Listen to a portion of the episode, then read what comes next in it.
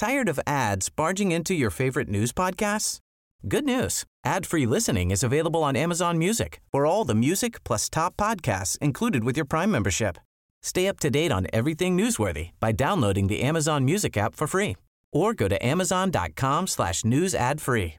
That's amazon.com slash news ad free to catch up on the latest episodes without the ads.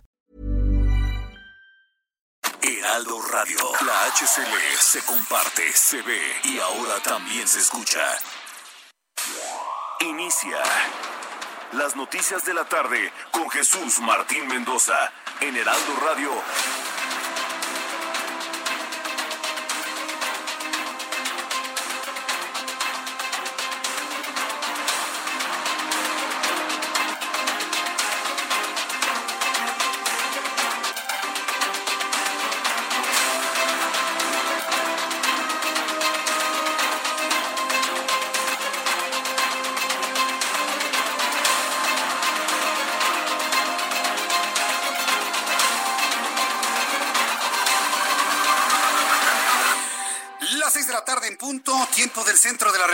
Mexicana. Me da mucho gusto saludarle. Bienvenido. Muy buenas tardes. Inicia el Heraldo Radio y le saluda como todas las tardes Jesús Martín Mendoza con las noticias como a usted le gusta escucharlas a esta hora de la tarde. Una tarde lluviosa en la capital del país, en el centro de la República Mexicana.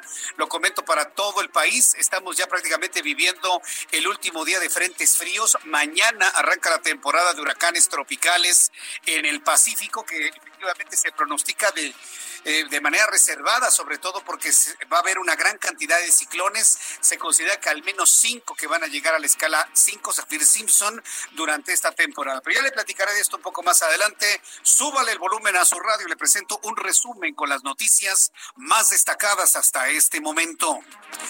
Quiero informarle que esta tarde se realiza una reunión virtual entre los integrantes del Consejo del Coordinador Empresarial, el Consejo Coordinador Empresarial, con miembros de la Junta de Coordinación Política, eh, para revisar propuestas que permitan enfrentar las repercusiones económicas debido a la pandemia de COVID-19. Vamos a escuchar la voz de Mario Delgado, quien es el coordinador parlamentario de Morena en la Cámara de Diputados. Citarlos por el trabajo extraordinario que hicieron en las mesas de trabajo. Algunos eh, legisladores tuvimos la oportunidad de participar eh, en ellas y por el esfuerzo que han mantenido de eh, construir opciones alternativas en una crisis sin precedentes que, está viviendo en nuestro país. Me parece que ustedes están impulsando con mucha claridad una serie de alternativas económicas para el país, de colaboración con con el gobierno. Eh, me consta que siempre ha existido por parte de ustedes un ánimo de, colaborar, de buscar puntos de encuentro eh, para que le vaya bien a nuestro país. Eso es lo que dice Mario Delgado y estamos ya empezando. Note usted como gobernadores y ahora ya los legisladores empiezan a, visual, a visualizar lo lógico. La forma en la que le puede ir bien al país es uniéndonos entre todos y no como lo ha hecho Andrés Manuel López Obrador, presidente de este país, de desdeñar a los empresarios, de desdeñar a quienes tienen empresas, de no apoyar a quienes dan trabajo en este país. Bueno, pues se está, acercando el legislativo, la Cámara de Diputados a los empresarios a través del Consejo Coordinador Empresarial y hoy no tuvo otra el gobierno federal que aceptar la oferta, una buena idea de la Asociación Mexicana de Instituciones de Seguros de ofrecer un seguro de vida a los trabajadores de la salud. Más adelante le voy a tener detalle de esto. Mientras tanto, en este resumen le informo que la Unidad de Inteligencia Financiera investiga al menos seis administradores aduanales por lavado de dinero, informó Santiago Nieto. Vamos a escucharlo en el caso de Tuxpan, en el caso de Progreso, y una tercera de, una, de un agente aduanal, de un administrador en Mexicali. Seguimos ahorita integrando información respecto a otras cuatro aduanas eh, para efecto de, que, de cumplir con el planteamiento del presidente López Obrador de que se acabe la corrupción eh, en las aduanas del país. Eso es lo que está planteando Santiago Nieto, que se acabe la corrupción en las aduanas.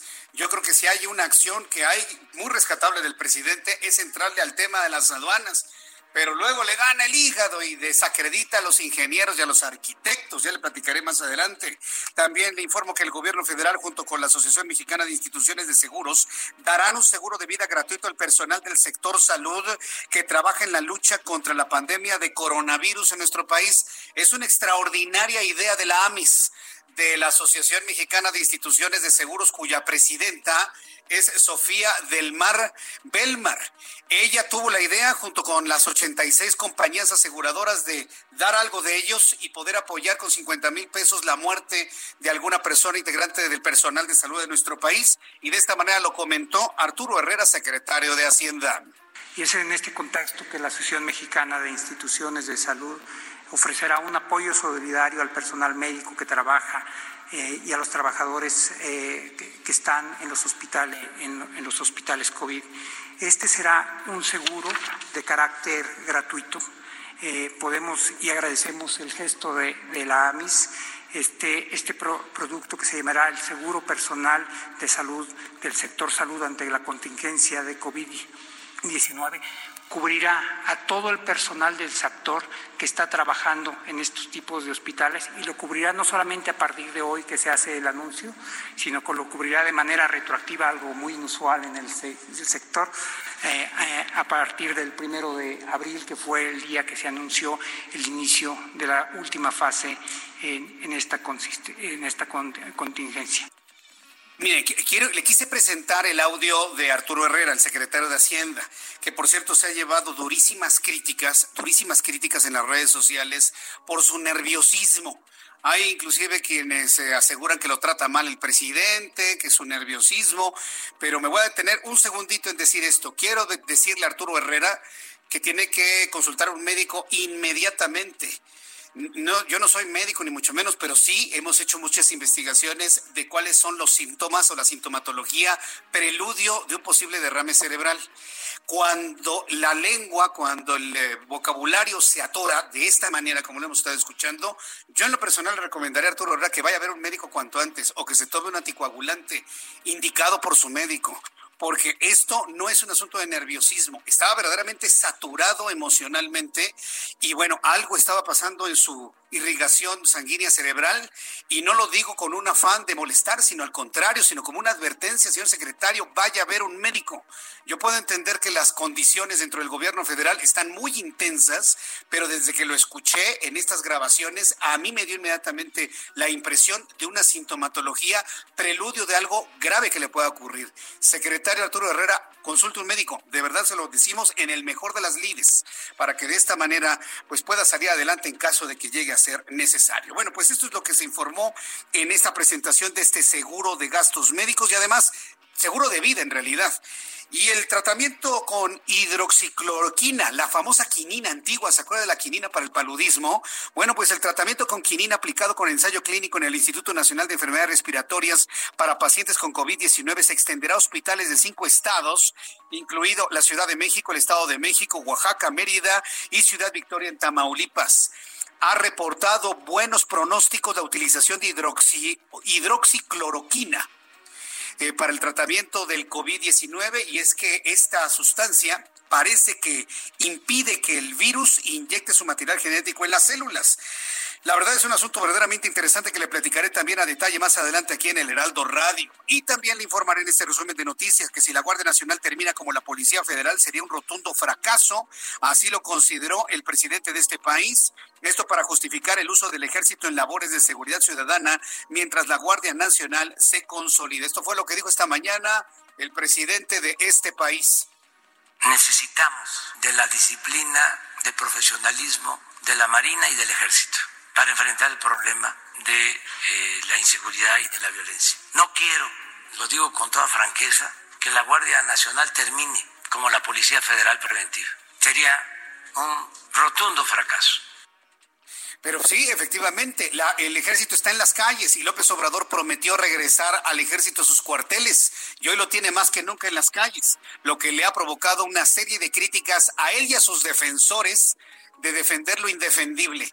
Hombres y mujeres que protestaron hace algunos años con carteles diciendo que los, el ejército a sus cuarteles hoy, hoy ya no ven cómo hacer una explicación de la decisión que ha tenido el presidente de la República de mantener el ejército en las calles, porque dice, usted lo escuchó, necesitamos su preparación y su disciplina. También le informaré que la Comisión Nacional de los Derechos Humanos solicitó al Fondo Nacional de Fomento al Turismo que implemente medidas cautelares para suspender las actividades no esenciales relacionadas con el tren Maya. La Comisión Nacional de los Derechos Humanos le ha entrado a este tema del tren Maya y considera que están realizando actividades no esenciales en este momento. En las noticias internacionales, en este resumen, informo que Roberto Acevedo, director de la Organización Mundial de Comercio, anunció este jueves que planea dejar su cargo el 31 de agosto de este año. De hecho, este hecho se produce en el marco de la peor crisis económica desde la Gran Depresión como consecuencia de la pandemia del COVID-19 a nivel global y un contexto de grandes tensiones comerciales entre los Estados Unidos y también China. También le informaré que este jueves la agencia que autoriza medicamentos para la Unión Europea dijo que una vacuna para contrarrestar el nuevo coronavirus podría ser aprobada dentro de un año en un escenario optimista.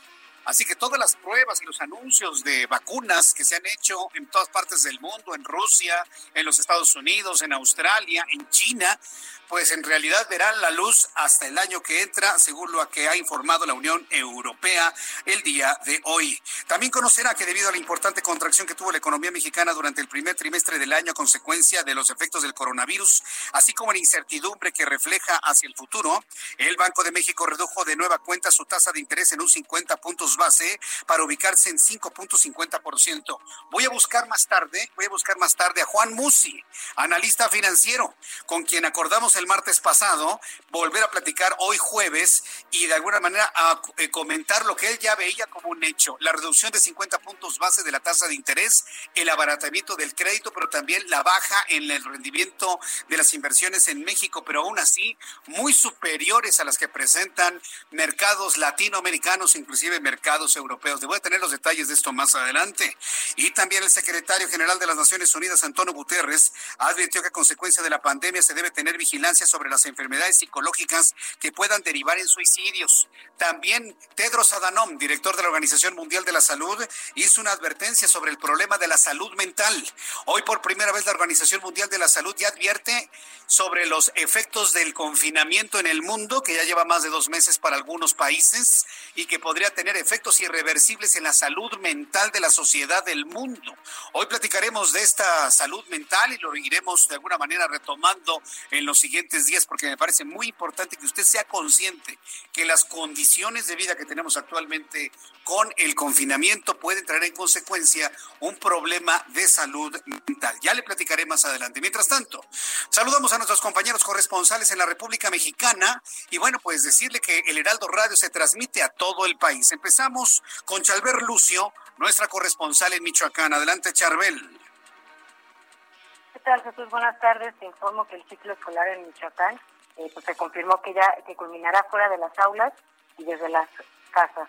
El encargado de despacho de la Secretaría de Educación en el Estado, Héctor Ayala Morales, informó que a pesar de esta determinación se espera el próximo 6 de julio un cierre de año escolar satisfactorio y recordó que antes de la suspensión de clases presenciales ya existía un avance del 70% del ciclo.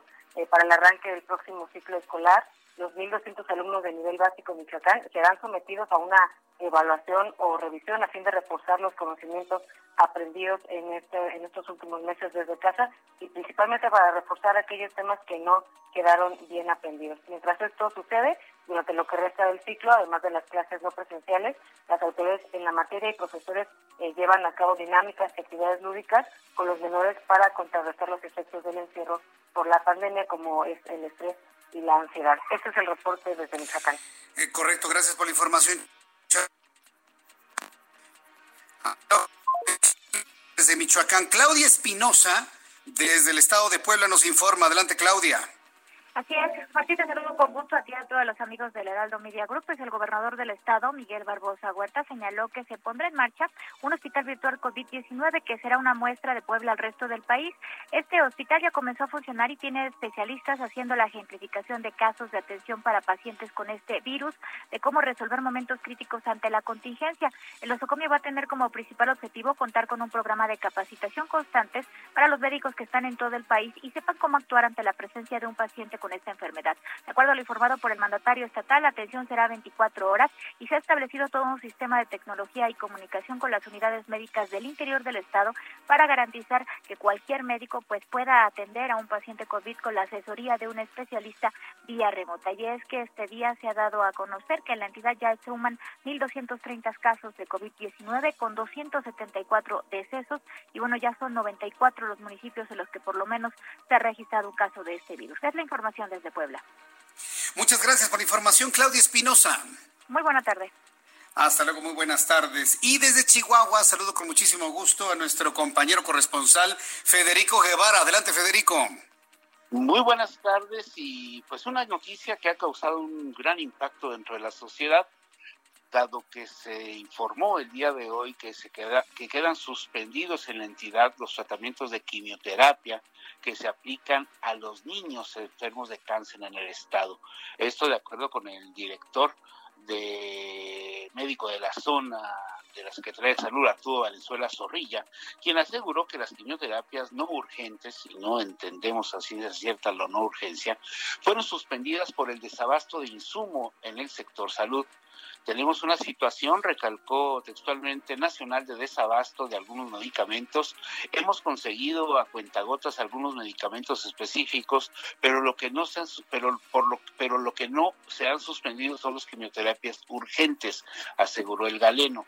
Acotó que algunas quimioterapias les permiten dar un margen de tiempo para ser suspendidas y dijo que diariamente se buscan conseguir los fármacos para los niños, pero por el desabasto nacional que se ha tenido, se ha tenido que suspender algunos de estos tratamientos considerados urgente, una realidad que se está viviendo en torno a esta pandemia y en torno también un mucho al desabasto nacional de este tipo de fármacos. Bien, gracias por la información, Federico.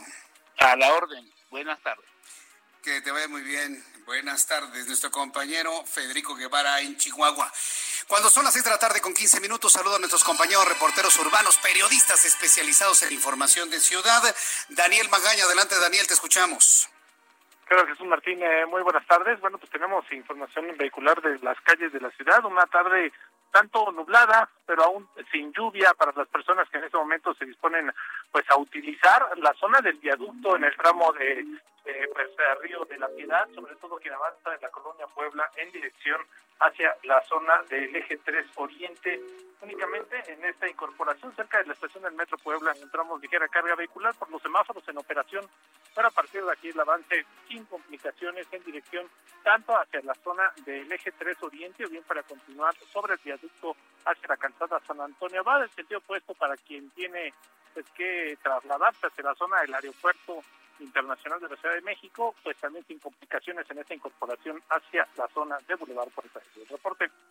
Muy buenas tardes. Gracias, muy buenas tardes por la información, eh, Daniel Magaña. En unos instantes también con Israel Lorenzana le voy a tener toda la información de lo que ocurre en la Ciudad de México, en algunos de estos puntos de la ciudad. Informarle que en materia de vialidad, pues hoy hemos tenido un tránsito incrementado, claro. Si hay alguien que anda diciendo que ya estamos normales, de que ya pasamos la pandemia, pues por supuesto tenemos mucho tránsito en la Ciudad de México, lamentablemente por donde usted vaya. Inclusive tenemos asentamientos vehiculares en periferia en el primero y en el segundo piso. Por increíble que parezca, a la altura de la colonia Nonualco, Santa María Nonualco. Esto es por de, ferrocarril de Cuernavaca, muy cerca de Río Becerra. También tenemos algunos asentamientos vehiculares en la avenida División del Norte desde el cruce con el viaducto hacia el metro División del Norte, asentamiento vehicular y embotellamientos. Y bueno, no se diga lo que está ocurriendo en el eje 5 sur en Eugenia, al cruce con Avenida Coyoacán. Los automóviles están completamente detenidos, la gente está saliendo a las calles sin ningún recato del confinamiento, sin ningún recato del quedarse en casa. La gente no le importa y quiero insistir en que el uso del cubrebocas no lo exime usted de que se debe quedar en casa se debe quedar usted en su casa, si no, no vamos a salir de esto nunca. Yo entiendo que el gobierno federal está diciendo que ya pasó, pero no es así. Hemos insistido con esto y bueno, pues lo seguiremos comentando aquí en el Heraldo Radio. De esta manera iniciamos nuestro programa de noticias. Hoy, jueves 14 de mayo de 2020, y mi compañero Abraham Arreola nos informa lo que sucede o sucedió un día como hoy en México. Abraham Arreola. Esto es un día como hoy en México. 14 de mayo. 1836. Antonio López de Santa Ana firma los tratados de Velasco, donde reconoce la independencia de Texas y obtiene su libertad a cambio. 1983. Fallece Miguel Alemán Valdés, presidente de México entre 1946 y 1952. Esto fue un día como hoy en México. Muchas gracias por la información, Abraham Arreola, de lo que sucedía un día como hoy, 14 de mayo. Le recuerdo que mañana 15 de mayo, que además es Día de Nuestra Señora de la Luz, digo que nos pagan mañana, mañana es quincena. Bueno, mañana inicia eh, el periodo de huracanes o de ciclones tropicales. La temporada de huracanes para el lado del Pacífico y el 1 de junio inicia para el lado del Caribe y del Atlántico. Vamos a revisar las condiciones meteorológicas para las próximas horas. El Servicio Meteorológico Nacional pues muestra el tránsito de lo que podría ser ya el último frente frío, el que nos está provocando lluvia aquí en el centro del país. Además de informar que para el día de mañana sobre todo para esta noche y la madrugada de mañana, habrá una línea seca extendida sobre el norte del país en interacción con el ingreso de humedad proveniente del Golfo de México, que van a provocar intervalos de chubascos con lluvias puntuales fuertes y rachas de viento entre 50 y 60 kilómetros en Coahuila, en Nuevo León, en Tamaulipas. Asimismo, canales de baja presión en el centro y sureste del territorio nacional, asociados con divergencia de altura, esto dicen los meteorólogos, que generan lluvias puntuales en Chiapas, Puebla, Veracruz, Oaxaca, Tabasco, Campeche, Peche, Quintana Roo, y las lluvias podrían acompañarse de descargas eléctricas y granizadas, así como vientos fuertes durante las tormentas. Además, habrá una línea seca, hay un sistema de baja presión en el centro del país, y ya con estos elementos atmosféricos rápidamente le informo cuál es el pronóstico del tiempo para las siguientes ciudades, amigos en el Estado de México, temperatura 23 grados en este momento, mínima 7, máxima 26.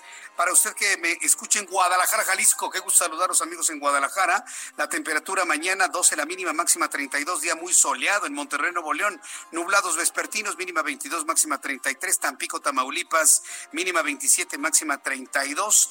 Amigos en Acapulco, Guerrero, qué gusto saludarlos. Mañana despejadísimo el cielo, 21 la mínima, máxima 31. En Tijuana, Baja California, mínima 14, máxima 22. Y aquí en la capital de la República, el termómetro en este momento está en 23 grados y bajando por la lluvia que ya empezó a caer hace unos instantes. La mínima estará en 12 y la máxima para mañana 27 grados Celsius.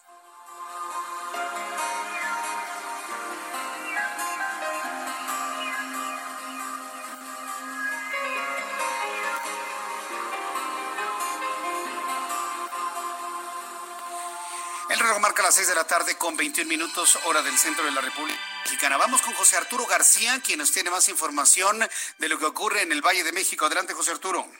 Gracias, Jesús Martín. Muy buenas tardes. Excelente tarde a todos nuestros amigos. Quiero comentarte que ya fue retirada precisamente esta cápsula de bioseguridad con la cual se utiliza para realizar traslados de pacientes con COVID y la cual fue hallada precisamente en el cruce de las calles Oficio y Rotograbados en la colonia 20 de noviembre en la alcaldía Venustiano Carranza. Rápidamente las personas que observaron esta situación lo reportaron al 911. Los elementos de protección civil de esta demarcación acordonaron la zona y después de algunos minutos se retiró precisamente esta cápsula. Vaya situación que estamos reportando y de lo que estamos siendo testigos en las calles de la capital e inconsciencia, Jesús Martín, como abandonan una cápsula de estas con las cuales trasladan a los pacientes de COVID-19 en la alcaldía eh, Venustiano Carranza el día de hoy, pero bueno, afortunadamente se hizo la sanitización correspondiente en el lugar y por supuesto ya ha vuelto a la normalidad. Han retirado esta cápsula y por supuesto las eh, autoridades inician las investigaciones correspondientes en torno al eh, hallazgo precisamente de esta cápsula el día de hoy aquí en la alcaldía Venustiano Carranza. Muchas gracias por la información, Arturo. Vamos a llevar el seguimiento de esto, por supuesto. Muchas gracias, Arturo. Hasta luego. Hasta luego, que te vaya muy bien. Son las seis de la tarde con 22 minutos, hora del centro de la República Mexicana. Lo que nos faltaba, ¿no? Material relacionado con COVID completamente perdido, pero esto solamente, como le digo, sucede en México. Bien, de las noticias políticas el día de hoy, antes de ir a los mensajes, le informo que esta tarde integrantes del Consejo Coordinador Empresarial se reúnen a distancia eh, plataformas digitales con integrantes de la Junta de Coordinación Política de la Cámara de Diputados. De la, hay una JUCOPO en cada una de las cámaras. Bueno, en este caso es de la Cámara de Diputados para revisar propuestas que permitan enfrentar las repercusiones económicas debido a la pandemia de COVID-19. En la reunión, Carlos Salazar, el presidente del Consejo Coordinador Empresarial, dijo que si el gobierno federal no permite que el sector privado participe en la orientación, promoción y de estrategias para enfrentar esta situación, entonces lo harán solamente con los gobiernos estatales. Pues claro, tiene razón Carlos Salazar. Vamos organizándonos nosotros mismos. Y ya se lo advirtió Carlos Salazar una vez que le dio la espalda a López Obrador presidente del Consejo Coordinador Empresarial. Usted y yo sabemos que el presidente de este país trae ahí un conflicto personal, emocional con la gente que tiene empresa, con la gente que tiene dinero, con la gente que le va bien en la vida. Bueno, pues dice, dice eh, Carlos Salazar que entonces, si no es con el presidente, entonces con los gobernadores. Por otra parte, Laura Rojas, presidenta de la mesa directiva, reiteró que están en toda la disposición para la reactivación y recuperación económica del país. Al ratito le presento el audio de Laura Rojas después de los anuncios y quiero informarle que estamos en YouTube, en mi canal Jesús Martín MX, y le invito para que me escriba a través de mi cuenta de Twitter, arroba Jesús Martín MX.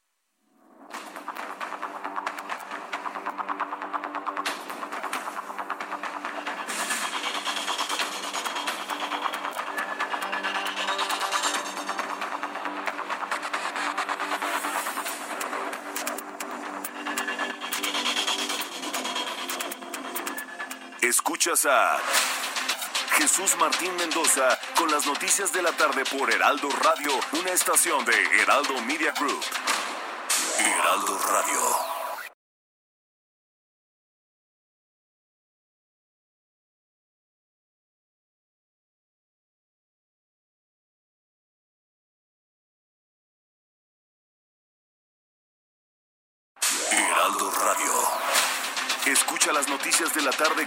Jesús Martín Mendoza. Regresamos. Pues sí, amigos, público Radio Escucha de Jesús Martín Mendoza, muchas gracias por continuar con nosotros. Y vamos en este instante a decirle a Adri Rivera Melo que se acaba de tocar la cara, ¿eh? Te acabas de tocar la cara. Y, y digo, pues hay que usar la máscara hospitalaria y todo, pero además de eso, te vi llegar. Y sí pasaste por el tapete esterilizante. Por supuesto.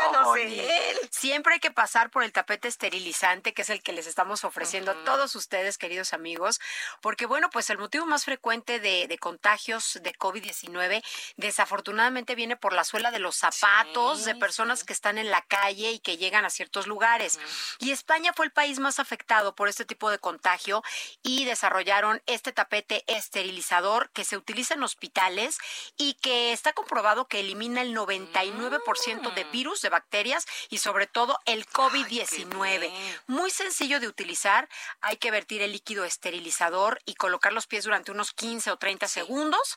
El tapete viene con líquido suficiente para dos meses de duración. Eso es lo que te dura. bastante. Y su diseño individual y compacto mejora su acción.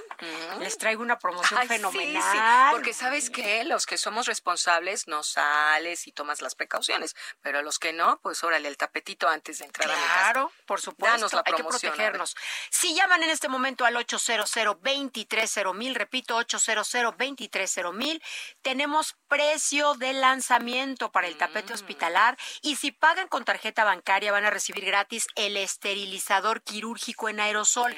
Amigos, no olviden visitar hospitalar.mx porque Novis es la única compañía con productos de nivel hospitalario y no de uso doméstico. Ay, qué bueno que lo aclaras muy bien. Es importante recalcarlo. Entonces tenemos precio de lanzamiento y si pagan con tarjeta bancaria reciben gratis el esterilizador quirúrgico en aerosol. Muy bien, 800 mil A marcar, amigos. Continuamos, Jesús y Adri, gracias. Gracias.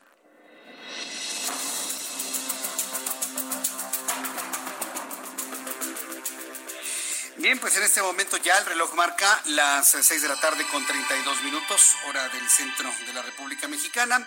Continuamos con la información aquí en el Heraldo Radio.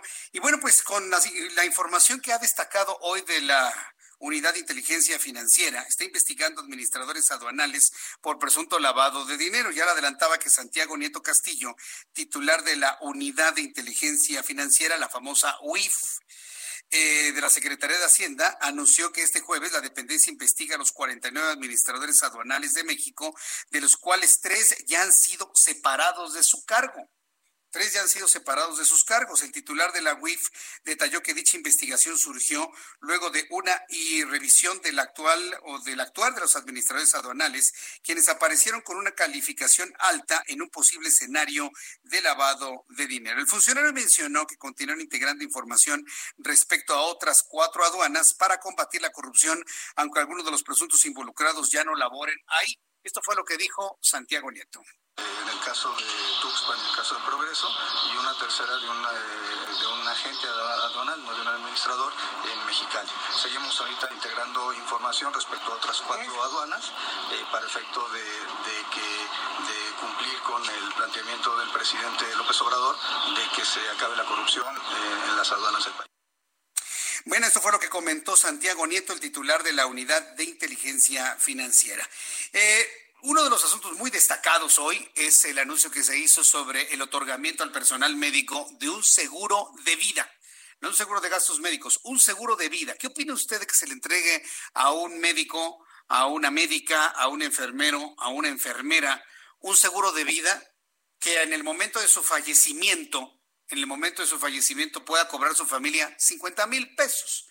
Evidentemente no son los millones de pesos que tienen otros seguros de vida, pero son 50 mil pesos que de alguna manera eh, pueden ayudar a los gastos funerarios. Yo sé que en México no nos gusta hablar de la muerte, pero es algo real. O sea, un dinero de ese tamaño ayuda a una familia a enfrentar una contingencia tan dolorosa como es el fallecimiento de un integrante de la familia, y máxime si se trata del responsable económico o el pilar económico de la familia. Eh, es destacado este asunto porque es una idea de la AMIS porque es una idea de la Asociación Mexicana de Instituciones de Seguros que se acercan al gobierno federal para hacer este ofrecimiento.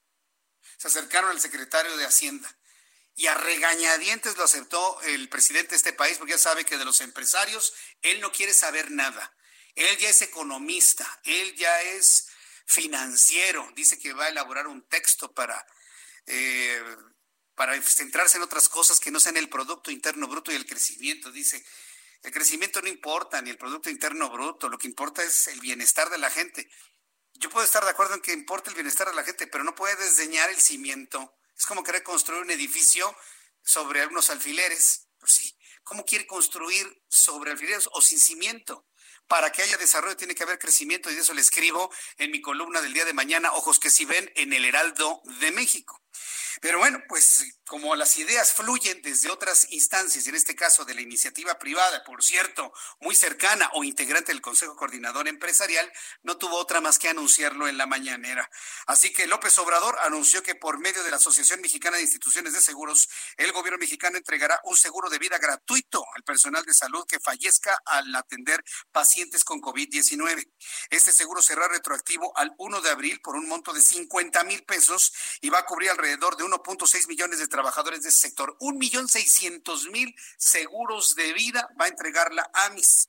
Durante la conferencia matutina, López Obrador agradeció este apoyo y aseguró que es una muestra del esfuerzo de la sociedad mexicana con el personal médico. Quiero que le suba el volumen a su radio porque vamos a escuchar la voz de Sofía del Mar Belmar.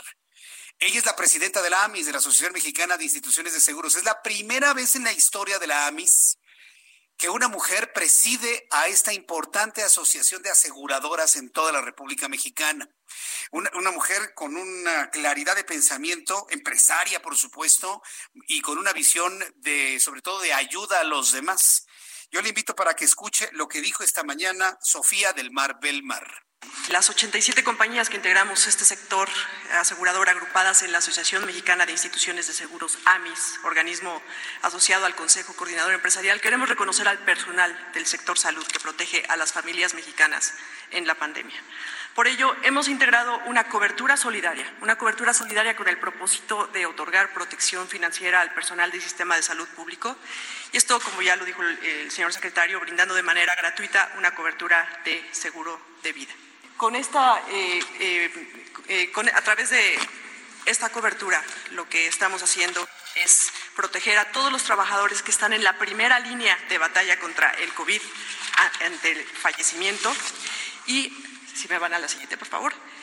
Estaremos incluyendo en esta cobertura a 1.6 millones de trabajadores del sector salud, no solamente médicos, sino también residentes, enfermeras, pasantes de enfermería, auxiliares de enfermería, personal profesional y técnico, intendentes y afanadores. La indemnización será de 50 mil pesos y los beneficiarios serán en primera instancia el cónyuge y de no haber cónyuge los hijos y de no haber eh, eh, hijos los padres. Y la vigencia, como también ya se comentó, será retroactiva del primero de abril al 31 de agosto de 2020. Bueno, pues ahí está el ofrecimiento de la AMIS, bien por la Asociación Mexicana de Instituciones de Seguros, bien por las eh, empresas aseguradoras de nuestro país, bien por Sofía del Mar y todos los eh, dueños y presidentes de aseguradoras. Desde aquí el agradecimiento. Es una idea de ustedes que le ofrecen al gobierno, aun cuando el gobierno los ha diseñado aun cuando el gobierno federal no les ha dado ningún paquete fiscal, aun cuando el gobierno federal no les ha dado ningún tipo de apoyo de, tiempo para el pago de impuestos. Aún así, las empresas mexicanas aseguradoras están ofreciendo la mano al personal médico de esta manera. Entonces, vaya un aplauso para la AMIS, un reconocimiento para Sofía del Mar, que hoy fue la persona más solvente en la conferencia matutina, sin duda alguna. Y bueno, pues eh, yo le quiero decir a todos los doctores, doctoras, médicos, enfermeros, enfermeras que tomen el seguro. Tomen el seguro, entren a la página de internet de la AMIS, www.amis.org.mx, y ahí van a encontrar todos los requisitos para eh, tener este seguro, este seguro de vida. Eh, entonces, yo entiendo que, insisto, en México no nos gusta hablar de la muerte, pero siempre es importante el estar visualizando las cosas después de nuestra existencia hacer un testamento, inclusive los médicos que tienen patrimonio, ¿no? vale la pena que revisen hacer un testamento. Y todos, y no necesariamente por estar cercanos al COVID, sino cotidianamente hacer testamento para quienes tengan, tienen patrimonio. Ya platicaré con nuestros amigos eh, notarios. Voy a invitar a Alfonso Cermeño, notario número 5 de la Ciudad de México, para que nos platique, bueno, los cómo le están haciendo los notarios en este momento, de qué trabajan, en qué no trabajan. ¿Se pueden hacer testamentos ahora que lamentablemente el concepto de muerte está muy presente, pues no nada más en México, sino en el mundo entero. Vamos a platicar sobre esto en los próximos días para que usted esté muy pendiente. Otro asunto importante a considerar es que Francisco Javier Acuña, comisionado del Instituto de Transparencia y Acceso a la Información, señaló que los gobiernos serán juzgados según su capacidad de transparentar las realidades de la crisis por COVID-19. Acabemos. Ahora resulta que la realidad de contagiados y de muertos es un asunto estatal, no que era del INDRE, no que era de la Secretaría de Salud, Ahora le quieren añadir la responsabilidad de estos datos a los gobernadores porque algunos se han levantado en su opinión en contra de lo que ha planteado el gobierno federal. Miren, nada más qué bonito. Los gobernadores dicen, no, no vamos a regresar a clases. No, no, no, aquí seguimos eh, con los hospitales saturados. ¿Cuál es la respuesta del gobierno federal? Ah, bueno, ustedes van a ser los responsables ahora de la transparencia en casos de COVID. Yo espero que los gobernadores que han levantado su voz de manera valerosa, haciendo valer su opinión, opinen sobre esto. En un coloquio virtual expuso que a pesar de la contingencia, las solicitudes de acceso a la información no han, no han cesado y que el INAI ha recibido más de 2.000 solicitudes sobre emergencia sanitaria. Ahora resulta que Javier Acuña, comisionado del Instituto de Transparencia, dice que los gobiernos serán juzgados según su capacidad de transparentar las realidades. No, pues eso que mejor juzgue a la Secretaría de Salud y a sus voceros por supuesto, y a los técnicos del INTRE para que de alguna manera puedan eh, informar sobre lo que verdaderamente está ocurriendo en cuanto a los casos de contagios sospechosos, recuperados y personas fallecidas el día de hoy. Son las seis de la tarde con 41 minutos, hora del centro de la República Mexicana. En unos en unos instantes voy a platicar con Paris Salazar y con Iván Saldaña, nuestros compañeros reporteros aquí en el Heraldo Media Group. Mientras tanto, quiero informarle que los gobiernos emanados del Movimiento de Regeneración Nacional, los gobiernos morenistas en contra de la reactivación económica, pues ya son varios, ya se pueden contar al menos unos dos o tres. Este jueves, en un mensaje emitido mediante redes sociales, el gobernador de Veracruz, Cuitlagua García, afirmó que los estudiantes no van a regresar a clases. Ahí está nuevamente otra entidad más que dice no a la federación, no a ese plan, no vamos a exponer a nuestros niños y a nuestros estudiantes. Y fue Cuitlagua García, el gobernador de Veracruz. Dice que no van a regresar a, las clases mientras esté la contingencia por coronavirus, precisando que tampoco se perderá el ciclo escolar. Además, Cuitlagua García, gobernador de Veracruz, abundó que mañana viernes eh, la Secretaría de Educación va a informar cómo se va a seguir avanzando en cada nivel. Evidentemente, a través de Internet, a través de plataformas de reunión. Por otra parte, el gobernador de Puebla, Miguel Ángel Barbosa, mm, señaló que es atento y respetuoso con la federación en sus lineamientos. Sin embargo, refrendó su postura de regresar a clases en agosto, si es posible, y esperar el 31 de mayo para el regreso de manera paulatina a la actividad económica. Vamos a escuchar al señor Miguel Barbosa, gobernador de Puebla, que nos sorprendió a todos con su forma de responderle a la federación, concretamente al presidente López Obrador. Si nosotros vemos que nuestra curva está achatada, que la crisis de salud que tenemos en Puebla, en Puebla, está controlada, el gobierno va a tener la opinión de la del regreso a la nueva normalidad. Si no, no. Y entonces va a ver de dónde vino, vino la decisión. ¿De acuerdo? ¿De dónde vino la decisión? Porque yo no voy a cargar con la responsabilidad de lo que ocurra si cuando regrese todo el esquema productivo acá en la ciudad, el principal foco de contagio, todo se pierde. Y viene un brote de contagio incontrolable para nosotros. Y viene una necesidad de hospitalización que no podamos atender que rebase. Pues sí, ahí está mi, eh, Luis Miguel Barbosa, dije Miguel Ángel, no, es Luis Miguel Barbosa, gobernador constitucional de Puebla, y le dice al presidente, pues sí, presidente, yo lo respeto mucho, pero pues aquí no podemos, ¿eh? Aquí definitivamente no se puede. Y no se movió de su posición el gobernador de Puebla, no se movió de su posición el gobernador de Veracruz, Huitlao García, y así vamos a ir sumando a gobernadores valientes que le dicen a la federación, no, no, no, las cosas no son así porque la situación aquí en el estado es completamente distinta como tú la ves. Saludo con mucho gusto a Paris Salazar, nuestro compañero reportero del Heraldo Media Group. Restricciones de viajes no esenciales entre México y Estados Unidos podrían extenderse, dice el embajador estadounidense en México. Adelante, Paris, te escuchamos. Buenas tardes, Jesús Martín, amigos del Heraldo de México. Así es, y es que el embajador de Estados Unidos en México, Christopher Landau, informó a sus connacionales que por la pandemia del COVID-19 las restricciones a los viajes no esenciales entre México y Estados Unidos probablemente tendrán que extenderse más allá del 19 de mayo entre los dos países.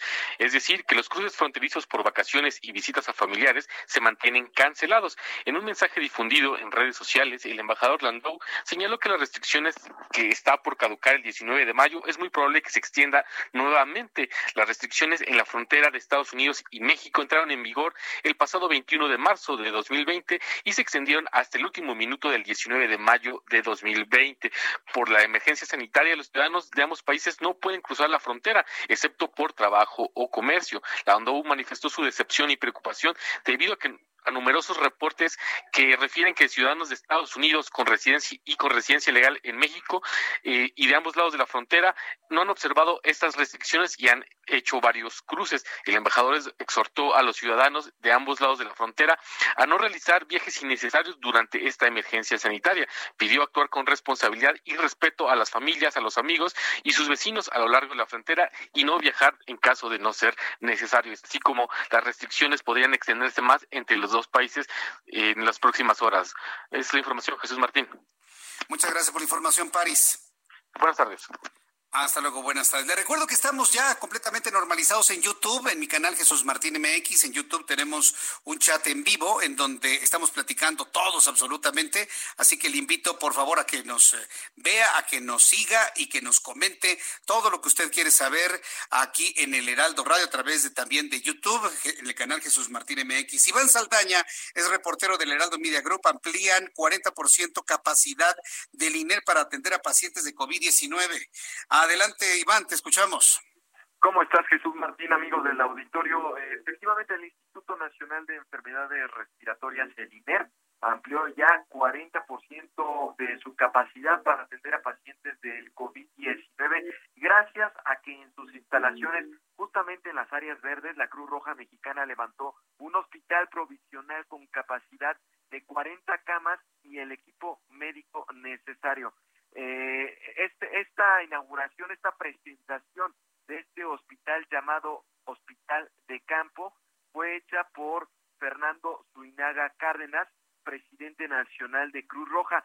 Él de, eh, detalló que pues, este hospital de campo ocupa un área de 900 metros cuadrados y consta de cinco carpas que incrementarán la capacidad con el equipo necesario para atender a los pacientes del coronavirus. Dichas instalaciones, pues, incrementan, así lo destacó él, 40% de la capacidad que tiene el instituto. Eh, comentarles también que eh, ahí hizo un resumen eh, Fernando Zuinaga de la contribución de la Cruz Roja Mexicana, además de recabar los recursos para construir este hospital provisional en el INER, pues dijo eh, también hizo un resumen que ha ayudado, que ha dado la Cruz Roja Mexicana durante esta, esta pandemia aquí en México y ha ayudado al traslado de más de 3.200 personas con coronavirus o sospechosas también de este virus en todo el país, en, en los 32 estados de la República. Y dijo que también han equipado 250 ambulancias con capacidad, eh, con cápsulas aislantes pues para atender a las personas con estas enfermedades, eh, eh, con esta enfermedad y sobre todo que tengan respiratorios. Jesús Martín, nada más sintetizar que con esto, con esta aportación de los traslados que sigue haciendo la Cruz Roja Mexicana, más este hospital de campo que se levanta en el INER, pues la Cruz Roja Mexicana señala que es parte de la contribución que está llevando a cabo para eh, salvar la vida de muchos mexicanos y nada más recordar que este hospital se levantó con recursos de la iniciativa privada Fundación BBVA, Coca-Cola, pero también con recursos gestionados a través de la Subsecretaría para América del Norte de la Secretaría de Relaciones Exteriores. Jesús Martín, amigos del auditorio, la información esta tarde.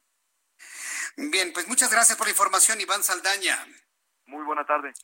Hasta luego, muy buenas tardes. La información de mi compañero Iván Saldaña. Bien, antes eh, de, fíjese que le voy a presentar algo muy interesante un poco más adelante, porque nuestros amigos de Industria Mexicana Coca-Cola están eh, en, un esfuerzo, evidentemente, de hacer algunos, algunas alianzas con algunas instituciones, pues apoyando a la Cruz Roja Mexicana. Acaban de firmar una alianza con la Cruz Roja Mexicana para enfrentar los retos que como país nos está enfrentando, nos está dando el COVID-19.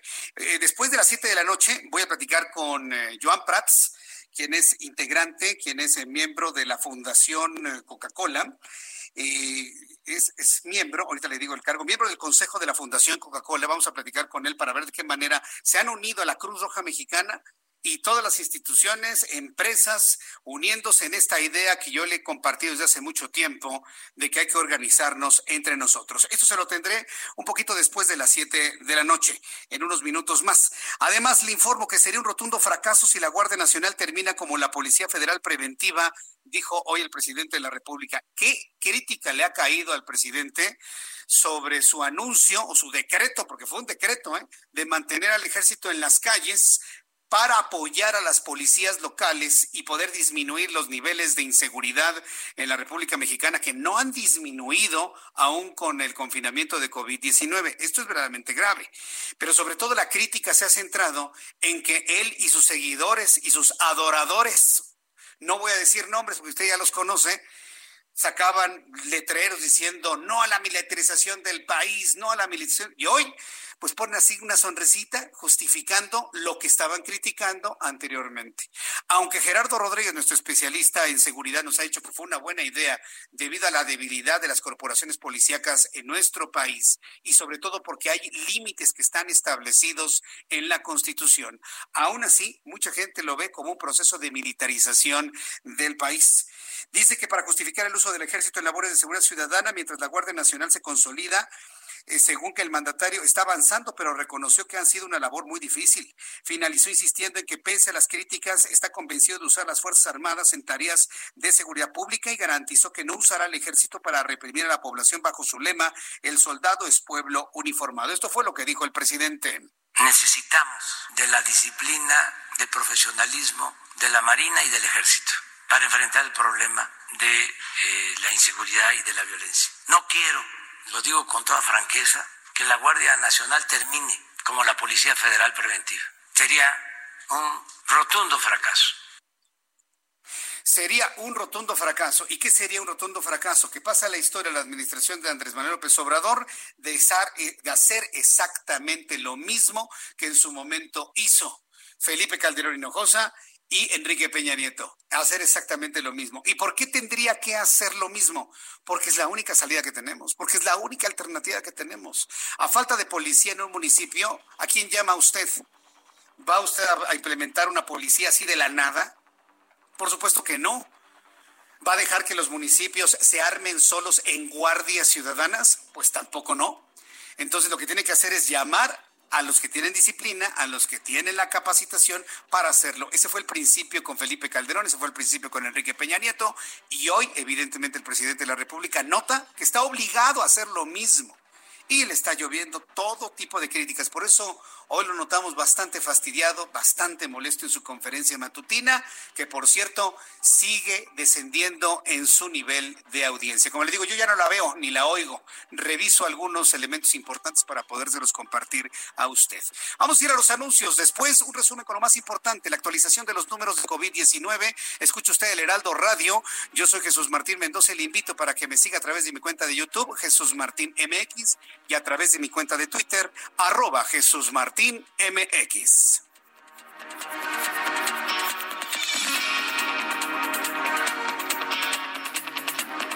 Escuchas a Jesús Martín Mendoza con las noticias de la tarde por Heraldo Radio, una estación de Heraldo Media Group.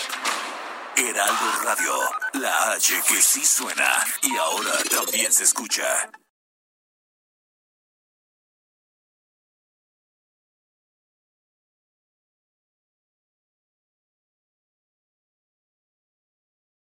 Radio.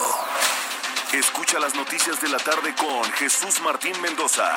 Regresamos.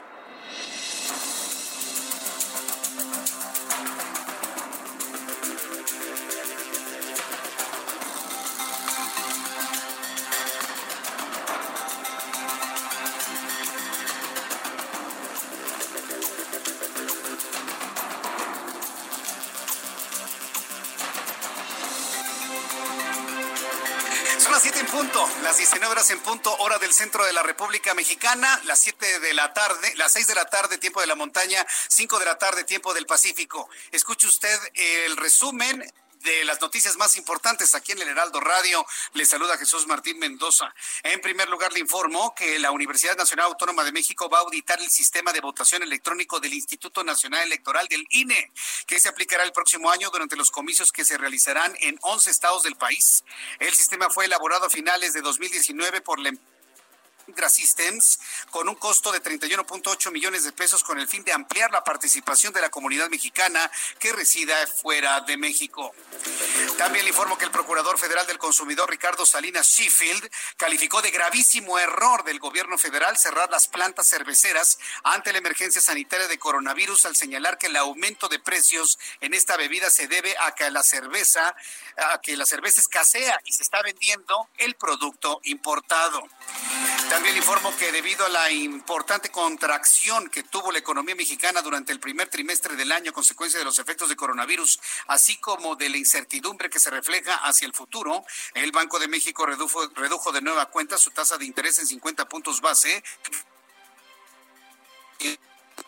le informo que Santiago de Chile entrará en cuarentena obligada a partir del viernes eh, a las 10 de la noche en medio de un aumento de casos de coronavirus tras un alza del 60% de infectados en un día. Hasta ahora, 30 municipios del país ya establecen en cuarentena. Gobierno federal, véase en el espejo de Chile. Quisieron regresar a la normalidad y les aumentó 60% los contagiados. Déjense de experimentos aquí en México y revisen lo que está sucediendo en países de Europa y también latinoamericanos. Informo que el gobierno de Uruguay realizó la entrega de Gerardo Valencia, apodado El Lalo, acusado de lavar dinero y ser integrante del cartel Jalisco Nueva Generación, al gobierno de los Estados Unidos. Esto es en respuesta a la solicitud norteamericana que realizó el gobierno uruguayo en el año 2016, cuando descubrieron que el acusado se había instalado en Argentina y posteriormente en Uruguay. Son las noticias en resumen y ya en este momento pues inicia la conferencia vespertina sobre coronavirus. En este momento, como siempre, muy puntual, José Luis Salomía, quien es el director de epidemiología, da a conocer los datos correspondientes a la presencia de COVID en el mundo entero. Vamos a escuchar lo que en estos momentos sucede en la conferencia de todos los días. Se han evidenciado que felizmente se cumplieron con la participación y la colaboración, en este caso, activa de la sociedad mexicana. El día de hoy estamos en la conferencia vespertina número 76 y vamos a actualizar la información. La siguiente diapositiva, por favor. Vemos rápidamente el panorama internacional. Un punto porcentual más se contrae la pandemia. Ayer era 28, hoy es 27% la carga confirmada en los últimos 14 días. Los porcentajes prácticamente entre las regiones se han mantenido este, similares en, las últimas, en los últimos días, destacando que pues ya tenemos algunas semanas con eh, la región de las Américas concentrando la mayoría de los casos, aunque este igual eh, se, se, ha mantenido alrededor del 50%, tampoco ha habido un incremento importante en relación porcentual a las demás regiones. En la siguiente diapositiva actualizamos los números eh, para México del día de hoy, 42 mil 595 han sido los casos confirmados por laboratorio, es decir, es este grupo de estas 155.932 personas que hasta el momento han sido estudiadas y que su prueba de laboratorio dio positiva al virus SARS-CoV-2. Así también 86.591 personas dieron negativo a esta misma a esta misma prueba. Es importante resaltar que del total de casos confirmados acumulados, solo el 24%, es decir, menos de la cuarta parte, representan la epidemia activa. Son estos 10.057 casos que dentro de este grupo de confirmados son los que han iniciado con signos y síntomas en los últimos 14 días, por lo tanto componen el motor de la epidemia en México y son las personas que en su momento podrían todavía generar transmisión este, secundaria y entonces mantener activa eh, eh, la, la transmisión en México como tal. 4.477 las defunciones que lamentablemente también han ocurrido a consecuencia de las complicaciones de padecer COVID-19. Veamos la siguiente diapositiva. Bien, pues esto es lo que ha informado esto es lo que ha informado José Luis Salomía, director de epidemiología del Seguro Social. No te duermas, Héctor Ugarte. Me pone unos símbolos de Z a través de YouTube. No, yo entiendo que el tono no es el más adecuado, pero son los datos importantes, pero como siempre, minimizando la cantidad de muertos.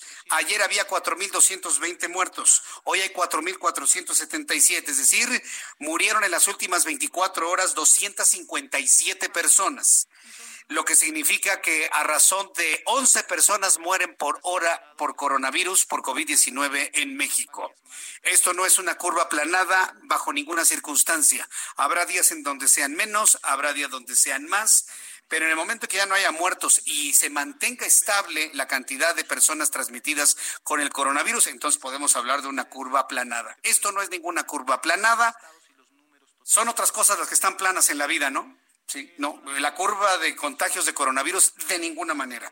Así que bueno, le actualizo los datos en este momento, en este resumen de noticias. 42.595 personas han sido transmitidas por coronavirus en México, 10.057 se mantienen como activos, pero el dato importante es que son 42.595 y si nos fundamentamos en el modelo Centinela, multiplíquele por 8. 26.746 sospechosos acumulados y 4.477 muertos, 257 más hoy que el día de ayer. Así terminamos nuestro resumen de noticias. Le invito para que siga con nosotros. Yo soy Jesús Martín Mendoza.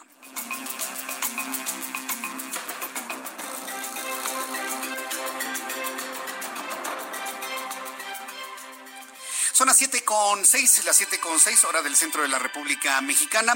Vamos con mi compañero Daniel Magaña, quien nos tiene más información del Valle de México. Adelante, Daniel. Así es, Jesús Martín, ahora con información de la zona, pero del viaducto Tlalpan para las personas que se trasladan hacia la autopista México-Cuernavaca. Pues solamente ligera carga vehicular en esta bifurcación de caminos para las personas que se trasladan hacia la zona de Topilejo, pero por la zona pues de la carretera federal pero bueno, a partir de aquí, sin complicaciones para trasladarse hacia la zona de la caseta, el sentido opuesto de la zona de Viaducto Tlalpan y también la zona de Tlalpan, pero en dirección hacia la caseta tasqueña, pues eh, un avance favorable incluso para poder incorporarse hacia la calzada del hueso. El reporte de Jesús Martín. Muy buena tarde.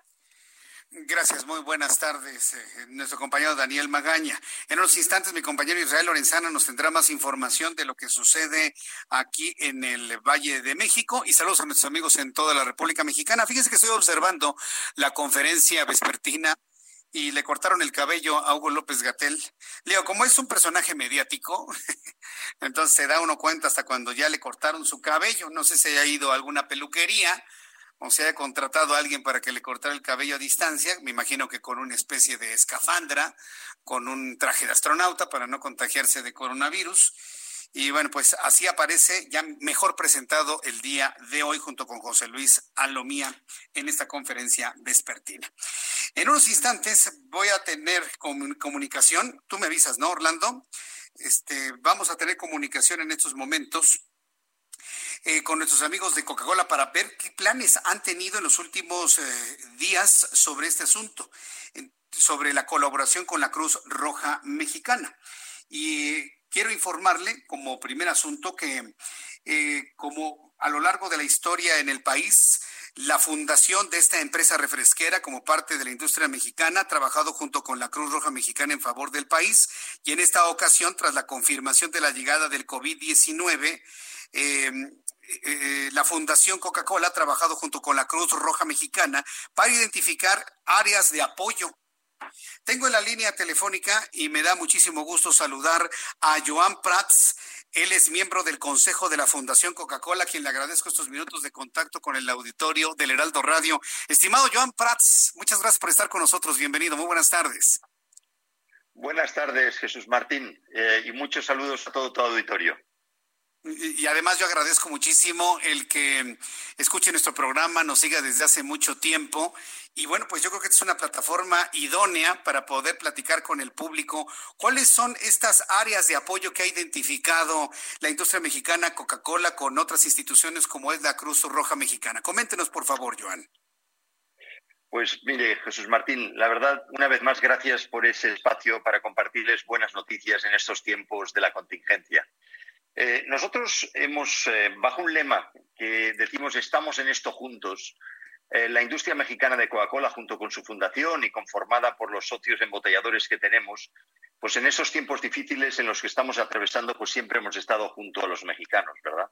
Y la verdad es que la, la gran noticia de hoy es que junto con la Cruz Roja Mexicana acabamos de inaugurar esta mañana el hospital provisional en las instalaciones del Instituto Nacional de Enfermedades Respiratorias, el INER, que como sabes es uno de los principales hospitales de la Ciudad de México que están liderando pues, la lucha contra el COVID-19. Y la verdad nos da mucho gusto porque seguimos colaborando y ayudando a través pues, de instituciones del prestigio de la Cruz Roja Mexicana, que desde el inicio de la creación de nuestra Fundación Coca-Cola, hace ya casi 25 años, Jesús Martín, pues eh, siempre ha sido un socio eh, de excepción, donde siempre hemos podido colaborar juntos en muchísimas iniciativas que a veces lamentablemente pues han sido pues eh, eh, catástrofes o problemas que ha sufrido el país y que, trabajando juntos pues nos hemos podido apoyar y, y, asegurar realmente el impacto que necesitaban esas comunidades, ¿no? Correcto. Ahora, eh, eh, exactamente qué es lo que se va a construir o que ya empezó a funcionar en el Instituto Nacional de Enfermedades Respiratorias, Joan. Eh, pues mira, lo que acabamos de inaugurar hoy, que es ese hospital provisional en esas instalaciones del Instituto Nacional de Enfermedades Respiratorias, básicamente es un hospital que va a permitir que el INER aumente su capacidad ah. de camas en más de un 40%.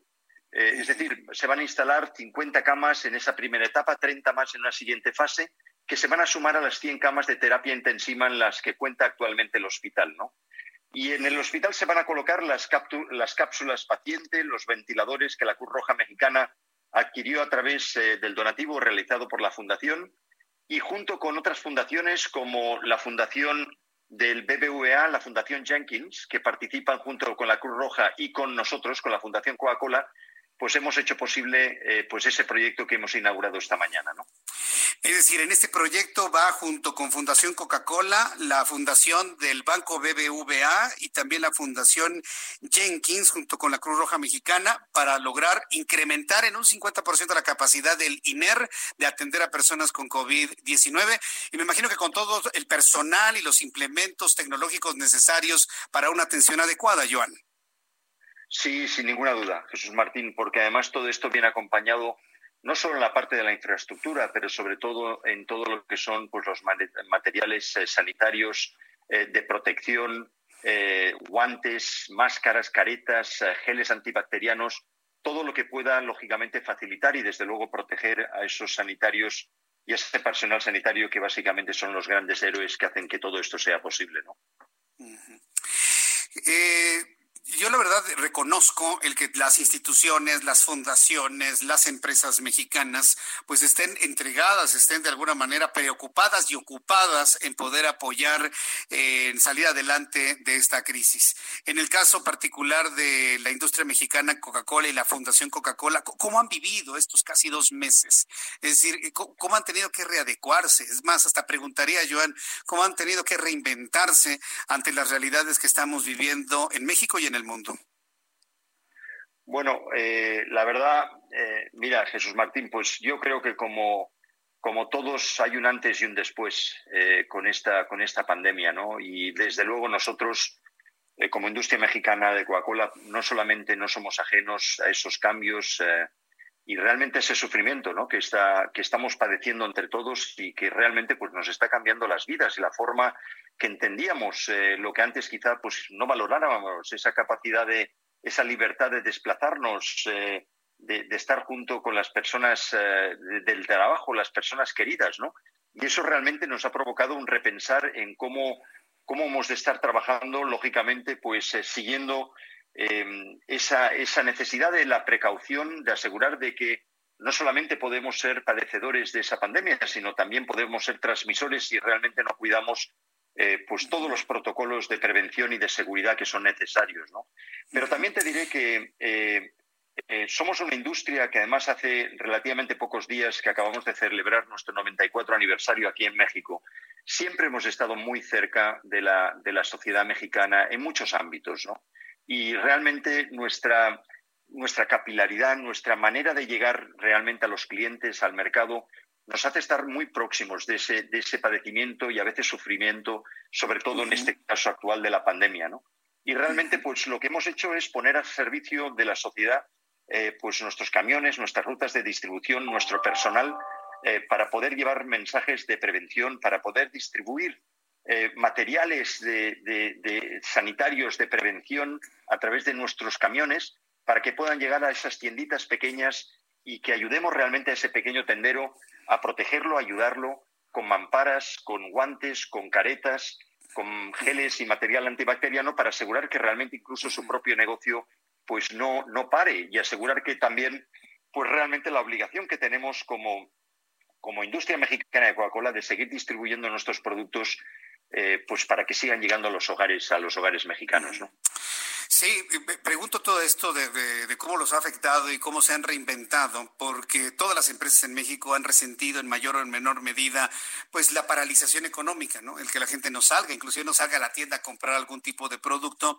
Y al tomar en cuenta los, los porcentajes posiblemente de disminución de la distribución de un producto o un servicio, que una fundación de una empresa tan importante como es Coca-Cola haga un esfuerzo económico para poder eh, instalar un hospital con todos los implementos necesarios, pues, pues antoja una, una labor titánica, muy importante desde el punto de vista económico y por supuesto humano, Joan.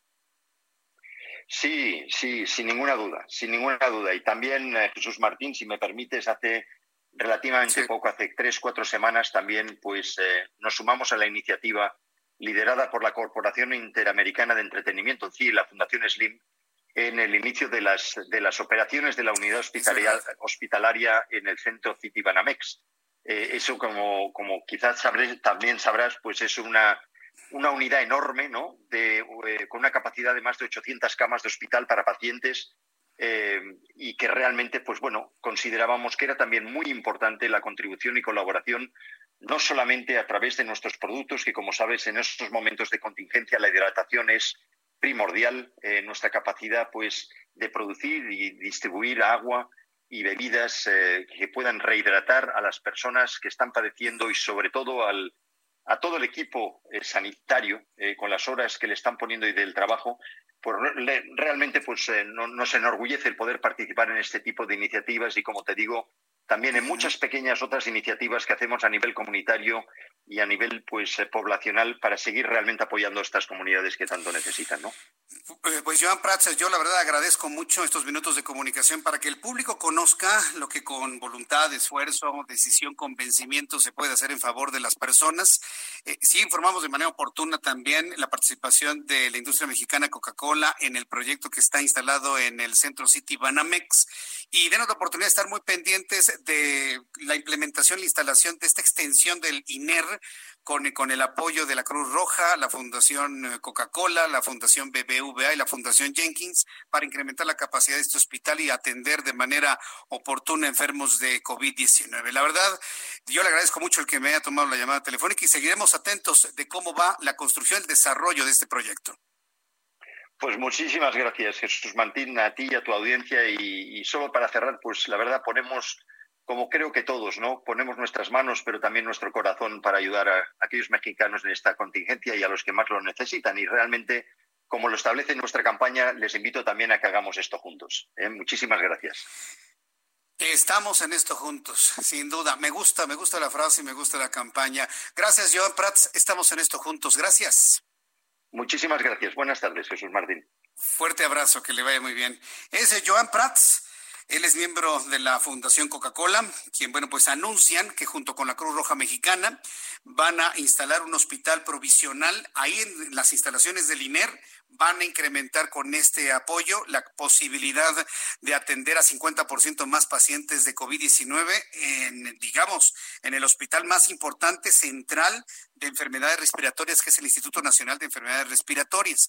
Y en este proyecto está participando la Fundación, Coca-Cola, la Fundación, la junto con la Cruz Roja Mexicana para darle este apoyo al INER. Verdaderamente extraordinario esto. Y bueno, pues vemos de esa manera cómo las, las empresas se organizan entre ellas para poder salir adelante. Y así como lo vimos de la AMIS, de la Asociación Mexicana de Instituciones de Seguros, que de ellos, de las compañías aseguradoras, las 87 que hay en nuestro país, ponen de su parte un poco de dinero para poder apoyar a las personas que tienen la enorme tristeza de perder a un miembro cuando es personal médico. Así de esta manera, estas empresas, un banco, una empresa refresquera, una, otra, fundación y un hospital como es el, la Cruz Roja Mexicana, ponen de su mano de su bolsillo y de su esfuerzo eh, todos los implementos para poder atender a la gente que lo necesita. Esto es organizarse entre nosotros. No me queda la menor duda, 120 millones de personas podemos más que uno. Y este es otro ejemplo más de lo que he venido diciendo a lo largo de todos estos días. Bien, son las 7.20, las 7.20 hora del centro de la República Mexicana. Saludo con mucho gusto a Carlos Navarrete, él es nuestro corresponsal en Guerrero, allá en la ciudad de Chilpancingo. La entidad guerrerense registra más de 700 casos de COVID-19. Adelante, Carlos, escuchamos. Buenas tardes. Buenas tardes, eh, buenas tardes al auditorio. Comentarles que el titular de la Secretaría de Salud del Gobierno del Estado, Carlos de la Peña Pintos, informó que el número de contagios por COVID-19 en la entidad llegó este jueves a 705, mientras que las muertes se mantuvieron en 85. En su mensaje diario difundido en redes sociales, el funcionario mencionó que existen 336 casos sospechosos y 38 municipios que registran ya la presencia del virus. De la Peña Pintos dijo también que 336 personas se han recuperado satisfactoriamente del COVID-19 y, de acuerdo a las últimas estadísticas, Guerrero ocupa el lugar número 14 a nivel nacional en cuanto al número de contagios.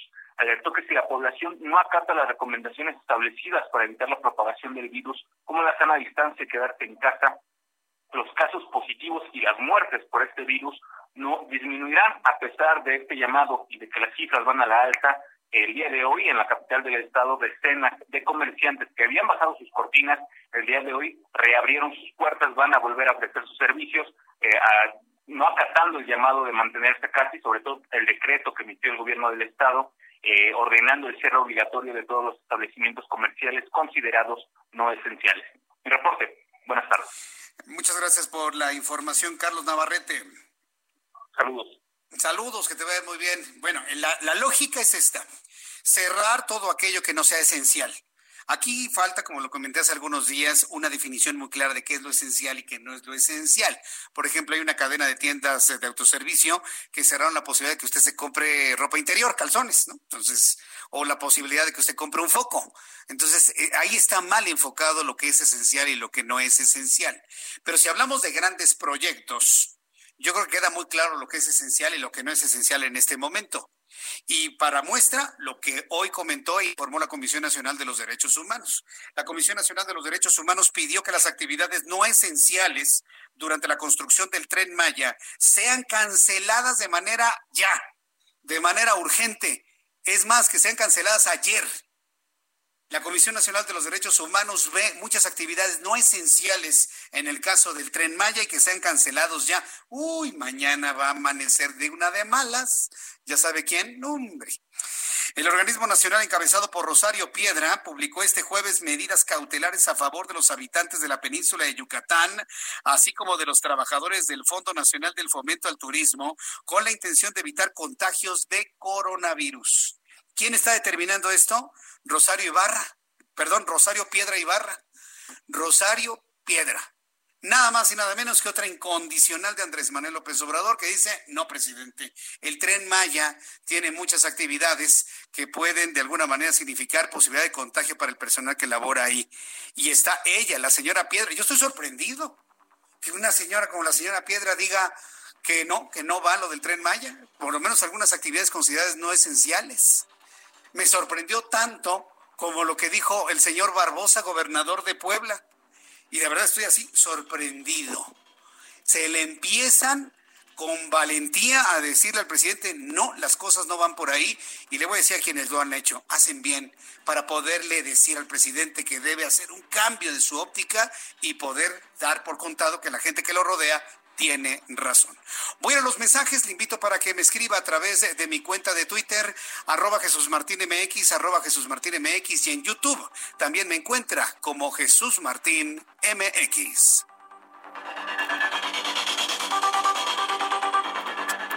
Escuchas a Jesús Martín Mendoza con las noticias de la tarde por Heraldo Radio, una estación de Heraldo Media Group.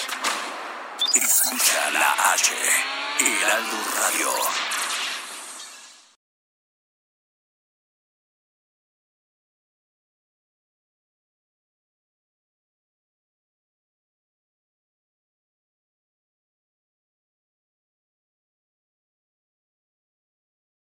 Escucha la H. Heraldo Radio. Escucha las noticias de la tarde con Jesús Martín Mendoza.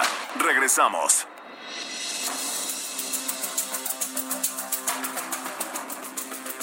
Ya son las siete y media, las siete y media hora del centro del país.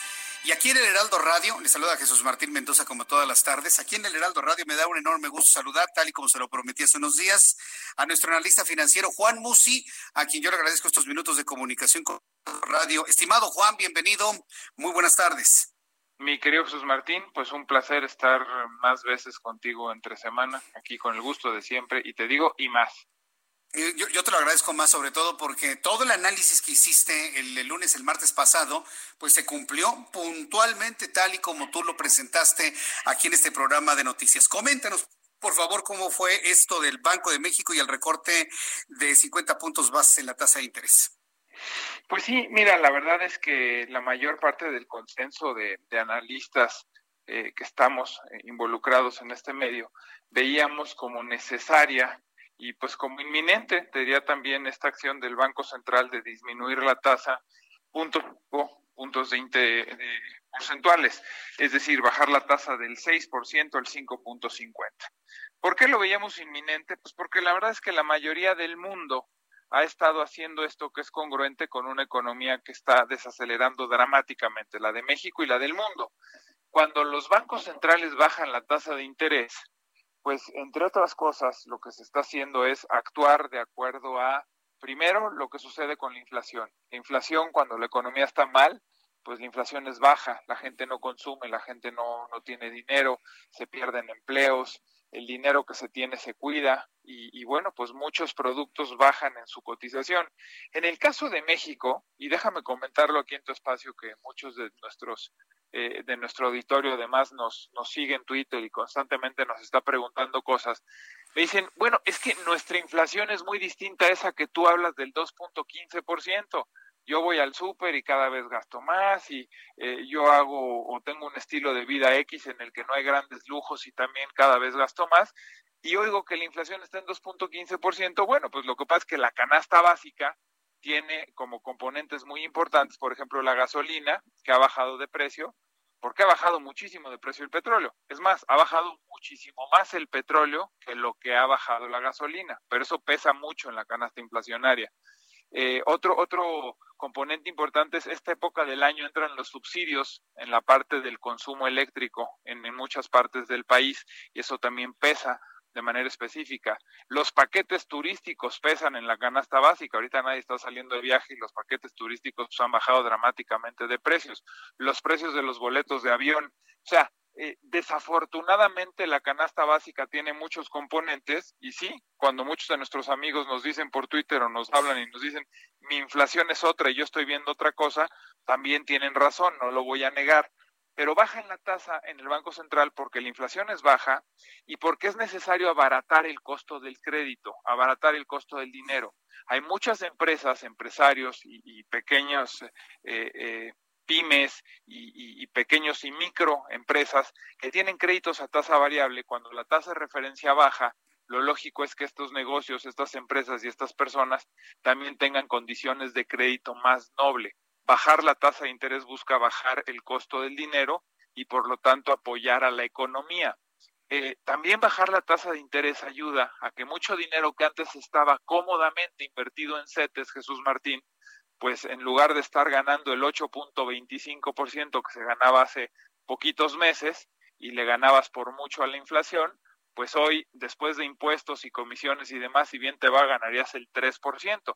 Ya no es tan buen negocio y entonces decides con ese dinero metérselo a un negocio, comprar un bien inmueble, comprar un terreno, arriesgarlo, pero de alguna forma tratar de empezar a incentivar o de mover a la economía. Entonces, como ves, bajar la tasa no solo es bajarle el rendimiento a los inversionistas, es apoyar a muchos sectores, es apoyar a una baja inflación y es actuar en congruencia con lo que está haciendo el mundo entero. Entonces, por eso es que esta acción del Banco Central de bajar punto fue bien vista, fue esperada, tan fue bien vista y fue esperada, que fíjate, curiosamente el tipo de cambio después de conocerse esta decisión a la una de la tarde, en lugar de subirse, se bajó se bajó de 24.10 más o menos que estaba, como a 23.97, unos 13 centavos más o menos, ¿no? Entonces, pues una decisión que fue en línea, que fue esperada, como te decía, y eh, mucha gente dirá, bueno, pues se nos va a seguir saliendo lana y va a seguirse presionando el tipo de cambio y va a seguir la fuga de capitales. Pues sí, probablemente, Pero la buena noticia, Jesús Martín, es que México sigue pagando, a pesar de que bajamos punto cinco, una tasota de interés. Te voy a dar cuatro ejemplos de lo que pagan países similares a México en su tasa de referencia. México con esta baja, Jesús Martín, quedó en 5.5. Brasil paga el 3%. Chile paga el 0.5%. Perú el 2.25% y Colombia el 3.75%. Que conste que me comparé con economías razonablemente similares contra las que competimos y si te fijas, en muchos casos es incluso menos de la mitad de lo que sigue pagando México, ya incluida esta baja, Jesús Martín. Vaya, pues entonces digamos que México es de los eh, países que mejor pagan a los inversionistas y en donde se ha estimulado más eh, el poder retomar el curso de la economía al bajar el costo del dinero. Juan, debo entender eso entonces. Lo entendiste perfectamente bien, así es. Y, y déjame decirte otra cosa. Hay países de los que mencioné que incluso tienen un escalón abajo de la calificación que hoy todavía tiene México, nosotros quizás muy pronto veamos otra vez disminuida la deuda soberana, pero hoy estamos un escalón arriba de estos países y, y, pues no hace tanto sentido tener mejor calificación, que quiere decir que eres menos riesgoso al crédito, que eres mejor eh, deudor, o en este caso para los inversionistas eres un mejor acreedor y pagas más tasa de interés. Lo lógico y lo normal es a mayor riesgo, mayor tasa, a mayor riesgo, mayor rendimiento. En el caso de México, lo que nos hace hoy únicos es que somos, con la calificación que tenemos, por mucho el país que más paga. Eso ha ayudado a que no ha, venido una mayor desbandada de capitales. ¿Cuánto dinero se nos ha ido con respecto a diciembre del año pasado? Más o menos, entre lo que ha salido y tipo de cambio, Jesús Martín, se nos ha ido como el 30% de la inversión total que había de extranjeros en materia financiera. Pero si me preguntas, ¿cuánto de ese dinero se ha ido por tasa de interés y cuánto se ha ido por otras razones, pues te diría yo que el 80% de la que se ha salido, se ha salido por otras razones que por tasa de interés. ¿Qué razones? Por las otras bajas de calificación de Pemex, las bajas de calificación de la deuda del gobierno federal, las malas decisiones, la mala implementación de políticas públicas, el seguir gastando dinero en proyectos que no son prioridad y no son importantes. Al final, eso que dicen las calificadoras en sus comunicados, el mundo entero le hace mucho caso. Entonces, sí se nos ha ido mucho dinero, pero no ha sido por tasa, ha sido por otros motivos. Bien. Oye, Juan, pues yo te agradezco mucho toda esta explicación, muy clara. Hemos comprendido muy bien en qué posición queda México gracias a esta decisión del Banco de México. Y, te invito la próxima semana para que platiquemos y me des algún comentario del texto que va a publicar este fin de semana eh, el presidente de la República. Dice que va a presentar un texto donde va a hablar de lo que él llama la nueva economía. Y hoy en la mañana dijo que no, que él ya no le va a importar ni el Producto Interno Bruto, ni los indicadores, ni el crecimiento, que su nueva economía va centrada únicamente en el bienestar y en la felicidad del pueblo, en donde todos van a tener alguna parte de participación. Yo no entiendo cómo le va a hacer, le va a, hacer a eso, pero el próximo, la próxima semana analizamos el texto del presidente. ¿Qué te parece? Para que nos comentes qué te parece, si tiene sentido o no tiene sentido, Juan. Con mucho gusto, este, yo, yo feliz y como siempre te he dicho, feliz de participar contigo y de que de darte mi opinión al respecto, pero a ver si no es mejor que te des opinión un, un líder holístico, un maestro de yoga o un psicólogo, este, basado en los criterios que está comentando el presidente, ¿no? También lo pensé, pero pues mira, ya mi amigo Esteban Mayo ya no vive, entonces pues no, yo creo que no. Vamos a verlo mejor desde el punto de vista análisis y a ver qué tanto sentido en lo real tendría. Y mi querido Juan, por favor, compártenos tu cuenta de Twitter para que el público que necesite alguna orientación, comentario, consejo, orientación de qué hacer con su patrimonio, pues entren en contacto contigo, Juan. Sí, claro, es arroba Juan S. Musi, arroba Juan S. Musi, como siempre, eh, con, con con mucha alegría de compartir pues algo de la experiencia y conocimientos en materia financiera y económica. Déjame decirte que me da mucho gusto que lo hagan y, muchos de ellos lo han hecho para invertir y, algunos otros, con mucha pena te lo confieso, pero para eso estoy también y, quiero compartirlo. Me han buscado para decirme, pues estoy muy preocupado, estoy en una situación muy complicada, la economía del hogar cada vez más apretada eh, y, bueno, pues como no tengo para resolver los siguientes dos meses de gasto, estoy pensando si hago esto, o mejor hago esto, o mejor vendo esto otro, o si mejor pido un préstamo, en fin, o sea, eh, también, aunque se traten de situaciones que hoy, pues por lógica eh, eh, y por la situación de la pandemia se están presentando, pues también si puedo ayudar ahí con muchísimo gusto. No solamente son consejos de inversión y, y, bueno, pues, pues a la orden, ¿no? Juan Musi, muchísimas gracias. Te envío un fuerte abrazo, querido amigo. Gracias por estar aquí. Igualmente, mi querido Jesús Martín, un abrazo fuerte. Hasta luego, que te vaya muy bien. Juan Musi, analista financiero, nombre claro, explica perfecto para poder entender muy sencillamente las finanzas, la economía. Arroba Jesús, arroba Juan S. Musi, arroba Juan S. Musi para que usted se ponga en contacto con él a través de Twitter. Son las 7.40, las 7.40, hora del centro de la República Mexicana. La próxima semana, el gobierno de Andrés Manuel López Obrador presentará el plan de reactivación de la industria turística. Este fin de semana va a presentar lo que él llama la nueva economía pero la próxima semana se va a hablar de la reactivación de la industria turística como parte de las medidas estratégicas de recuperación ante la pandemia de COVID-19. Miguel Torruco, quien es el secretario de Turismo, detalló que llevan tiempo trabajando en dicha estrategia de la mano de la Secretaría de Salud y específicamente con el subsecretario de Prevención y Promoción a la Salud, Hugo López Gatel. Ya nada más falta que Hugo López Gatel recomiende alguna playa para ir a visitar, ¿no? Ya la verdad sería eso verdaderamente eh, impensable.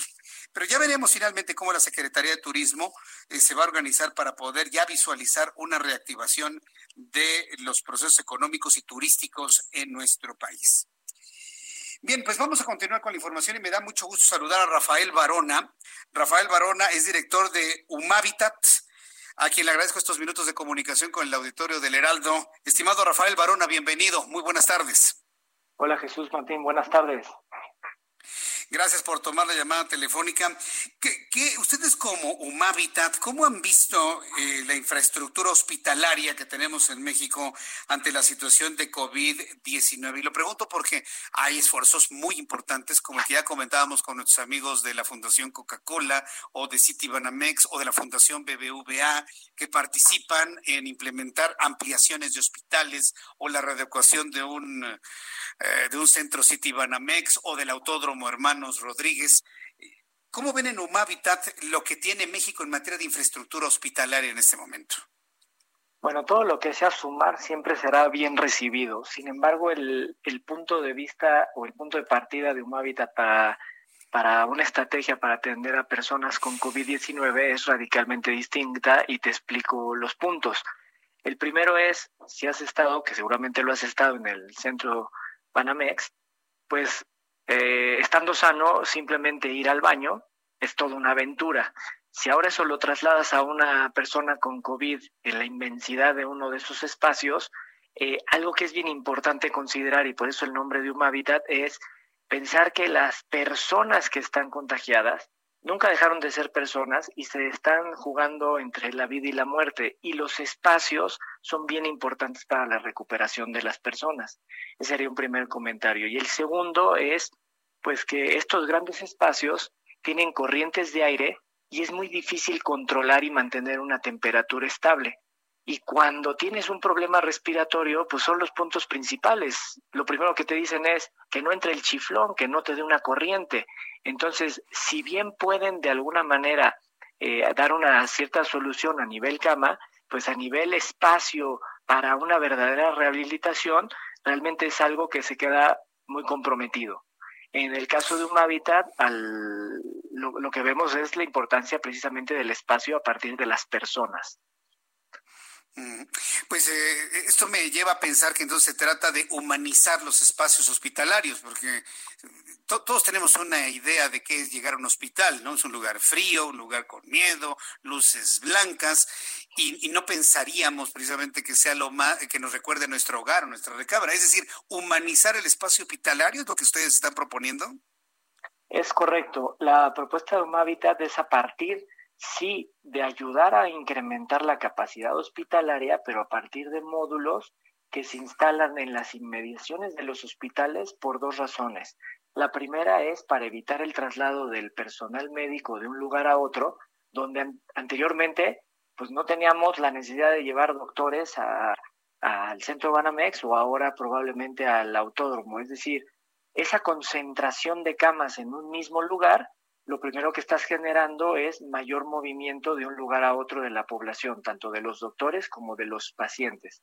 La idea de un hábitat es que más bien los espacios nuevos que vamos a habilitar estén realmente donde la población lo necesita. Estos son espacios que se pueden instalar en tan solo 45 minutos en la explanada de un palacio municipal, en una cancha de básquetbol, en el atrio de una iglesia o simplemente en el acceso a una clínica, pero lo importante es llevarlo a donde las personas que van a estar infectadas no se tengan que trasladar, porque de la misma forma los doctores que lo van a atender no se van a tener que trasladar.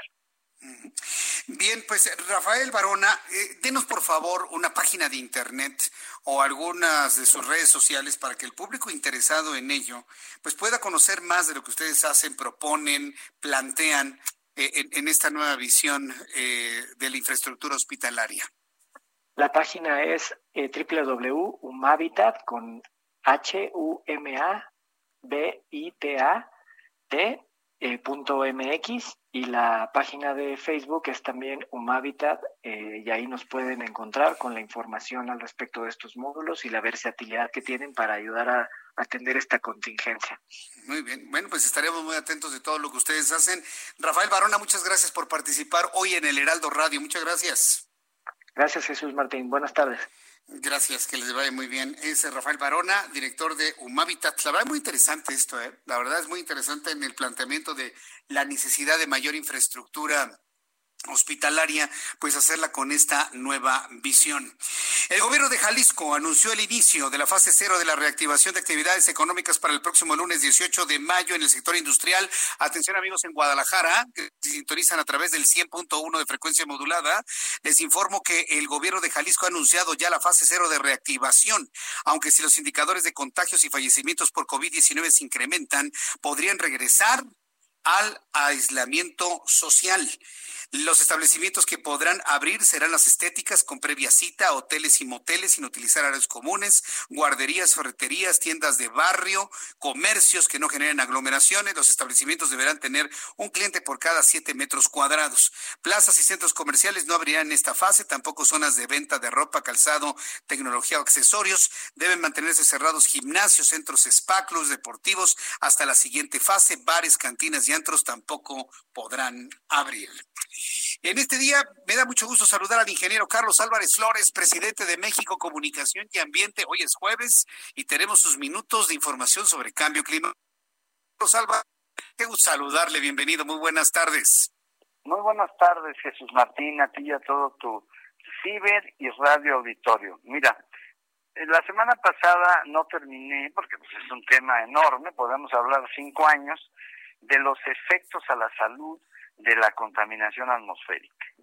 Estábamos con las partículas PM2.5, pequeñas, que llegan a los alveolos, atraviesan la, atraviesan la pared delgada de esos de esas células que se llaman neumocitos, y entonces llegan al torrente sanguíneo y van a través de la sangre a todo el cuerpo. Llegan a los órganos, llegan a las células de los tejidos de todos los órganos. ¿Qué pasa cuando llega esa partícula? Tóxica. Bueno, pues se presenta y antes de ingresar como nutriente a la célula, la célula dice, espérate, ¿qué pasó? ¿Qué es esto? Ahí están los anticuerpos. Entonces, cuando es una sustancia tóxica, como es el caso de todas estas partículas, entonces hay una resistencia. O sea, dicen, no, pues esto no, esto no es alimento, esto no sabe alimento. Entonces esa lucha inflama la célula.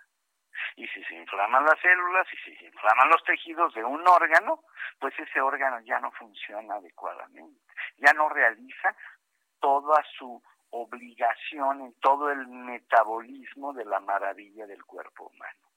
Los pulmones dejan pasar las PM2.5, pero las PM10 no atraviesan. ¿Sabes cuáles son? El cloro. Porque luego me dicen, eh, ingeniero, es que usted es un exagerado, usted tiene un odio por el cloro. Bueno, pues para que sepan, el cloro, no nada más el cloro, ¿va? el zinc, el plomo, el aluminio, el silicio, el fósforo, el azufre, el del diésel, SO2, diésel, mugroso, diésel de Pemex, nos manda y nos regala ese azufre, que mide precisamente PM10, 10 micras. Entonces, esos, todos esos metales, manganeso también, eh, cromo, níquel, se quedan en los pulmones, Jesús Martín. ¿Y sabes qué hacen? Una vez que se quedan ahí, porque esos no atraviesan, pues te generan cáncer, nada más, cáncer, hombre. ah, nada más. No es mucho, cáncer. Bueno, entonces, eh, tengo estadísticas, te voy a nomás, digo, México no gasta en eso, hombre, ¿cómo crees que México va a gastar en estudios epidemiológicos en universos de 10.000 mil niños para llevarlos desde que nacen hasta los 20 años? Y ahí podemos detectar todas las enfermedades que genera la contaminación atmosférica. Pero nada más te voy a dar unos datos de Europa, de los adelantados. Esto es del 2012 en el 2012, por partículas PM2.5, en Francia murieron 43.400 franceses. En Alemania, fíjate nada más, Alemania, uno de los países más adelantaditos, 59.500 muertos por PM2.5. Y también aquí tengo la cifra del ozono y de los óxidos de nitrógeno. Pero ahorita estamos con PM2.5. También tenemos a Polonia con 44.600, eh, Rumanía con 25.000, bueno, España con 25.000. Nada más les doy esos unas probaditas. Aquí en México nadie me puede decir exactamente las muertes por PM2.5. ¿Por qué? Porque el sector salud, pues digo, con todo respeto, es uno de los peores sistemas de salud del mundo, bueno, del universo. Entonces, nosotros no sabemos a ciencia cierta de que nos estamos muriendo, pero de que nos estamos muriendo, claro que nos estamos por la contaminación atmosférica. Y hablando del coronavirus, porque pues no podemos hoy abstraer, no puedo abstraer, ¿verdad? Sí, ingeniero. Sería así como, dicen, bueno, ¿y el ingeniero en qué planeta vive? Bueno, pues entra precisamente el coronavirus a los pulmones, vamos a decirlo a los pulmones, y entonces encuentra toda esa pared celular y todos los alveolos inflamados. Y ese pues es el mejor ambiente para derrotar a nuestras defensas, a nuestros anticuerpos. Ahora entiendo por qué tan grave caen algunas personas, sobre todo porque han estado expuestas a contaminación ambiental, llega el virus y bueno, pues se encontró el caldo de cultivo ahí perfecto. Es, es una contaminación. Digo, no son seis meses, mi querido. ¿Tú naciste en la Ciudad de México, Jesús Martín? Sí, aquí nací. Bueno, pues llevas toda tu edad. Bueno, vamos a hablar de la crisis, vamos a hablar de los de los últimos 30, nada más 30 años llevas expuesto a esta grave contaminación atmosférica. Pues que hoy, nada más para terminar, porque me, debes otros ya se van acumulando, ¿eh? Ya la que sigue va a ser de 15. Ya, le debo como un programa completo, ingeniero, si, sumamos todo. Nada más para que tu auditorio sepa, nadie lo dice, solamente aquí contigo en el Heraldo Radio. Ahí va. México tiene 23 microgramos por metro cúbico de partículas PM2.5. El límite máximo que la Organización Mundial de la Salud dice, no estén arriba de 10 microgramos. No estamos en más del doble. La estamos en más del doble. Así es, o sea, la concentración máxima a la que debemos estar expuestos los seres humanos, de acuerdo con los límites de seguridad para que no tengamos daños graves, graves, graves. De que tenemos daños, claro, pero graves es 10 microgramos por metro cúbico. 10 microgramos. Me quedo con ese dato y lo invito le invito el próximo jueves a que hablemos más tiempo porque me va a cortar la guillotina con la salida, ingeniero. Yo le agradezco mucho el que me haya comentado todo esto y el próximo jueves le doy más tiempo. Hablamos más temprano. ¿Qué le parece? Con mucho gusto, claro que sí. Gracias, ingeniero. Que le vaya muy bien. Hasta pronto el ingeniero Carlos Álvarez Flores. Y así hemos terminado nuestro programa de noticias. Muchas gracias por acompañarnos. Quédese en la programación del Heraldo Radio en toda la República Mexicana. Soy Jesús Martín Mendoza. Que la pase usted muy bien y que tenga muy buenas noches. Mañana 2 de la tarde. Esto fue Las Noticias de la Tarde con Jesús Martín Mendoza. Heraldo Radio. La HCL se comparte, se ve y ahora también se escucha. Tired of ads barging into your favorite news podcasts? Good news. Ad-free listening is available on Amazon Music for all the music plus top podcasts included with your Prime membership. Stay up to date on everything newsworthy by downloading the Amazon Music app for free or go to amazon.com slash news ad free. That's amazon.com slash news ad free to catch up on the latest episodes without the ads.